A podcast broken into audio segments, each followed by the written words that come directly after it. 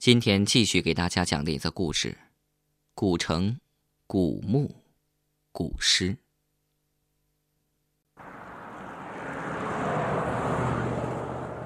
在我的坚定下，我欧阳、小李和韩月开着车继续驶上了通往古城的路。车里响起了萨克斯名曲《回家》，伴随着清淡的音乐。不一会儿。车就开到了刚才放羊老汉说的岔路口。顺着车灯往前看，一条窄窄的土路弯弯曲曲的伸向前方，两边的杂草有一人多高。随着清风的吹过，杂草哗啦哗啦的摆动。车子颠簸着开进小路，除了车灯照耀着的前方一片通明之外，四周好像都被浓墨泼洒一样漆黑漆黑的。刚才能够看到的远处星点的灯光已经完全消失了。车子开了大约半个小时之后，路边的杂草渐渐稀少了。又走了一会儿，路边不远处出现了一棵棵枯死的胡杨树，早已干枯的树干在车灯的照射下更显得张牙舞爪、狰狞可怖。看看车上的时间，已经是晚上九点多了。突然，车子微微抖动了一下，发动机发出了一阵异常的声音。韩月惊叫了一声，我们都吓了一跳。小李急忙问：“怎么了？怎么了？”韩月颤抖着指着车前面说：“刚才，前面有个人影闪了一下就不见了。”我们一起顺着他指的方向看，除了一道车灯照着的小路，什么也没有。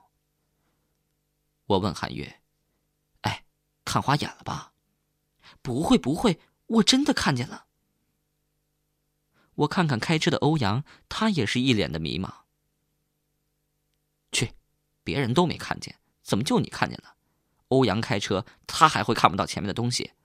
行了，别再乱想了，人吓人会吓出事儿来的。这里哪有什么人啊？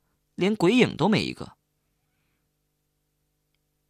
可是欧阳喃喃的说着：“哎，发动机好像有毛病了。”一边说着，一边慢慢的把车子开到了小路边上一棵枯死的胡杨树下。见鬼！欧阳，下去看看吧。呃，这……欧阳有点犹豫了。我不耐烦的说：“哎，你还是不是男人？有什么害怕的？走走走，我和你一块下去。”我打开车门走了下去，欧阳耸了耸肩膀，打开车门走下车。我们走到车前，欧阳打开了车前盖哦，去把应急灯拿来。我翻身到车上找到应急灯，灯亮之后照着车盖里。欧阳收拾了半天，吁了一口气，站直了身子。哎，什么毛病啊？好好的，没什么毛病。真怪了。那是不是没油了？不可能，不可能！我来的时候加的满满的。那怎么搞的？邪门儿！欧阳苦笑了一下。我看只有等天亮了，好好看看车子什么毛病。我环顾了一下四周。你说什么？等天亮，在这儿啊？唉。没办法，凑合一晚吧。上车吧。上车之后，欧阳简单说了说车上的情况。小李和韩月面面相视。韩月小声问：“在车子里过一夜？”我笑着问他：“那不介意的话，你可以睡在外面，我们帮你支帐篷。你看外面景色多好啊，而且还没人打扰。”很安静的。别说了，要去你自个儿去。韩月白了我一眼。那好，你一个人睡车里面，我们睡外面。这回我没开玩笑。韩月看着小李，小李则尴尬的说：“哎，没事儿，你放心睡吧。我们三个人在外面不会有事儿的。”欧阳也笑了，就是哪辈子修来的福啊！三个大老爷们给你站岗。韩月显得很无奈的说：“呃，那好吧，你们别离车太远。”“不会的，我们就在车跟前。”说着，我们三个人取出帐篷，下了车，不一会儿就把露营帐篷支在了车子的旁边。等一切收拾好过后，已经是晚上十点多了。戈壁的夜晚寂静的可怕，偶尔一阵清风吹过，干枯的胡杨树枝发出轻轻的呜呜声。我抬头看看天色，估计天已经阴了，往日里闪耀的群星已经躲得不见身影。我对欧阳和小李嘟囔着说：“见鬼，可别变天呐，要不睡帐篷可有的好了。”欧阳和小李也抬头看了看天色。欧阳说：“应该不会吧？天气预报没说要下雨。那就好。怎么这会儿就想睡觉？啊，是啊，太累了，开了一天车了。”欧阳说完，弯腰钻进了帐篷。小李转身看看车，车里的灯已经熄了，估计韩月也已经睡下了。我也累了，哎，你呢？我说。哦，我还不困，抽支烟，你先睡吧。说着，小李也进了帐篷。我坐在帐篷的前面，点燃了一支香烟。不一会儿，帐篷里传出了轻微的鼾声。我心里想，这小子睡得倒挺快。黑夜笼罩着大地，只有我手里的烟头发着忽明忽暗的星点亮光。抽完烟，我站起身，伸了一个懒腰。这时，漆黑的天空中渐渐出现了暗淡的月亮的身影，不过时不时的又被飘过的云彩掩映着，若即若离。我抬起胳膊看看表，已经快十一点了。我钻进帐篷，欧阳和小李早已睡得死沉。我悄悄躺下，不一会儿，也睡着了。半夜时分，我被一阵奇怪的声音惊醒了。我起身打亮应急灯。哎，欧阳和小李呢？帐篷里空无一人，他们干什么去了？不会去方便了吧？怎么还俩人一块儿去？我提着应急灯走出帐篷，四周照了照，车也不见了。我大声喊着：“欧阳！”小李，韩月。突然，我看到不远处的一棵胡杨树下出现一个人影，背对我站着。看那背影，好像是韩月。我快步走到跟前，急切的问：“哎，韩月，欧阳和小李呢？车呢？你怎么在这儿啊？”韩月一动不动的站着，一头披肩长发散散的披在肩膀上，偶尔。被风吹起，一点声音都没有。我转到他前面，接着我就一声惊呼，看到的还是他披着长发的背影。我吸了口凉气，惊呼一声，后退几步。这时，啪！一只手轻轻的拍了拍我的肩膀，我急忙转过身，是欧阳和小李。灯光照耀下，他们两个人脸色惨白，而且痛苦的扭曲在一起，滴答滴答，他们身上好像滴着什么。我定睛一看，天哪，是鲜血！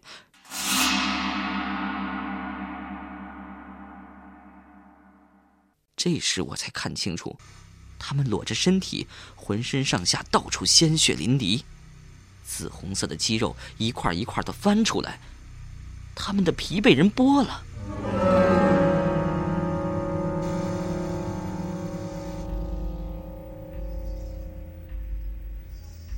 这时，我就看见欧阳一脸痛苦的对我说：“快走！”我感觉到自己的双腿在颤抖，哑着嗓子说：“你、你们、你们怎么了？”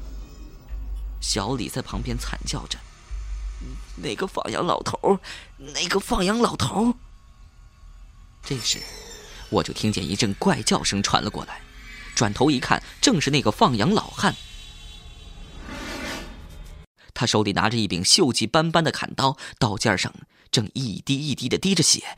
在他身后，一群乌黑的羊定定的站着，显着莫名的诡异。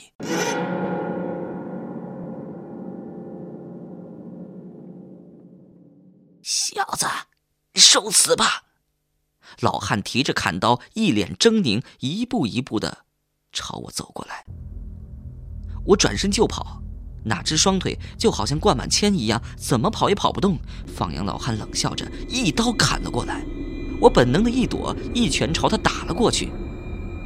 啪的一声，方伟，方伟，方伟，你醒醒！我睁开了眼睛。欧阳和小李急切的看着我。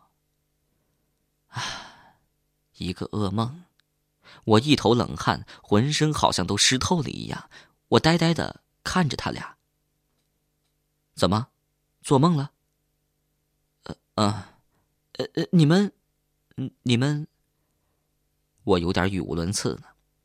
小李不满的对我说：“我们俩都睡得好好的，被你吵醒了。”哦，是吗？太对不起了，可是梦太吓人了。我抹了一把头上的汗珠。欧阳急忙问我：“哎，说说你做的什么梦啊？”“呃，我梦见……”突然，我想起了韩月。“哎，快出去看看韩月！”我们起身一起冲出帐篷，还好，车还静静的停在那里。欧阳对我说。哎呀，方伟啊，你还是真是神神叨叨的，好好的呀。可是我还不死心，不行，看看韩月在不在车里。小李不耐烦的走到车前，趴在车窗上往里看了一眼。啊！小李转过头冲我们大喊：“韩月，韩月不见了！”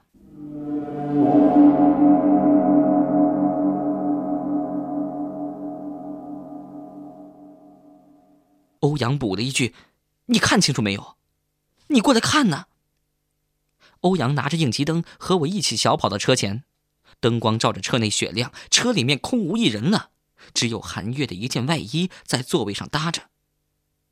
难道梦还没醒？我使劲拧了自己的大腿一把，钻心的疼，不是梦。我们面面相视，一时都不知该怎么办了。是不是去方便了？要不咱们等等看吧。欧阳打亮车灯，我们三个人站在车旁焦急的等着。过了许久，韩月还是没出现，除了我们三个人越来越浓重的呼吸声，整个世界都像死了一般的沉寂。小李带着哭腔问我：“不会，不会出什么事儿吧？”“不会的，这里能出什么事儿？”再说也没听到什么响动啊。虽然我在安慰着他，其实我这时心里好像打鼓一样。我又想到了刚才梦中的情形。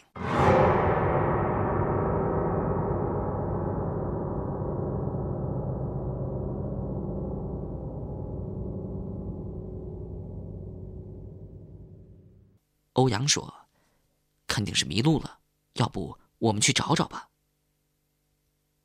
这么荒凉的地方，即便是韩月出去方便了，她一个女孩子还能走多远？怎么可能迷路呢？心里这样想着，但我没说出口。那好，我们快找吧。车停在这儿，把车灯打亮，韩月应该能看见。我问欧阳：“哎，你带了几个应急灯？”“呃，四个。我害怕一个不够用，就多备了几个。”“那好，我们一人拿一个。”一起去找。欧阳又从车上取了两个灯，递给了我们。顺着小土路，我们出发了。韩月，韩月，你在哪儿啊？我们的叫喊声在黑夜里格外的清晰。夜风轻轻的吹着，初秋的夜晚已经颇具凉意，更何况在这里，天空中的云已经散开了。皎洁的月光照着凄凉的戈壁，远处的群山黑压压连成一条乌龙，像是在悄悄的看着我们。沿着蜿蜒的小土路走了不知有多久，可是还是没有发现韩月的踪影。我停住了脚步，关掉了手里的应急灯，借着月光四下打量着。小路已经通到尽头了，前方出现了一大片一人多高的杂草丛，密密麻麻的挡住了我们前进的道路。欧阳和小李也慢慢的走到我跟前，欧阳嘴动了动，似乎要说什么，但没有出声。小李一脸的沮丧，看看欧阳，又看看我。我提议着说。要不歇一会儿吧。欧阳和小李点了点头，我们坐下。我取出烟递给欧阳和小李，欧阳和小李接过烟，我给他们打着了火。烟头一闪一灭，微弱的火光淡淡的照着他们神色黯然的脸。我们相互默默无语，是继续往前找吗？我心里想着，但没有问出口。正在这时，远处突然传来一阵轻微的杂声，我们三个人忽地站了起来。有人，是不是韩月？小李循着声音快步跑了过去，不一会儿，他的身影就没入前方的草丛里。我和欧阳紧随其后，也跑进了杂草丛。从天空中的北极星判断，我们一直是在向北走。我们在坑坑洼洼的草丛里跑了大概几百米的样子之后，就跑出了草丛。霎时间，眼前豁然开朗。月光下，不远处显现出一座古城。古朴的城墙在月光的影耀之下显得格外壮观，好像一个巨人一样矗立在一望无际的戈壁滩上。古城的右前方不远处，好像还有一片黑压压的低矮的小房屋。有的小屋居然还透过窗户时隐时现的闪着昏暗的灯光，隐隐的还传出一些什么声音，令人有一种说不出的诡异。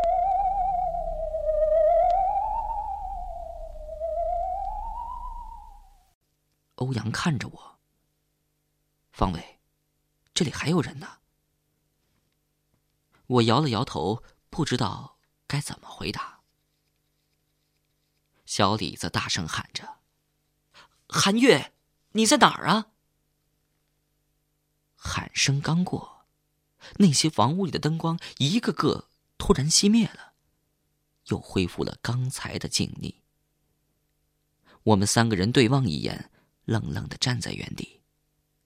月光下，我看到欧阳和小李的脸色铁青的可怕，我几乎听到了自己扑通扑通的心跳声。难道？真的来到一座鬼城吗？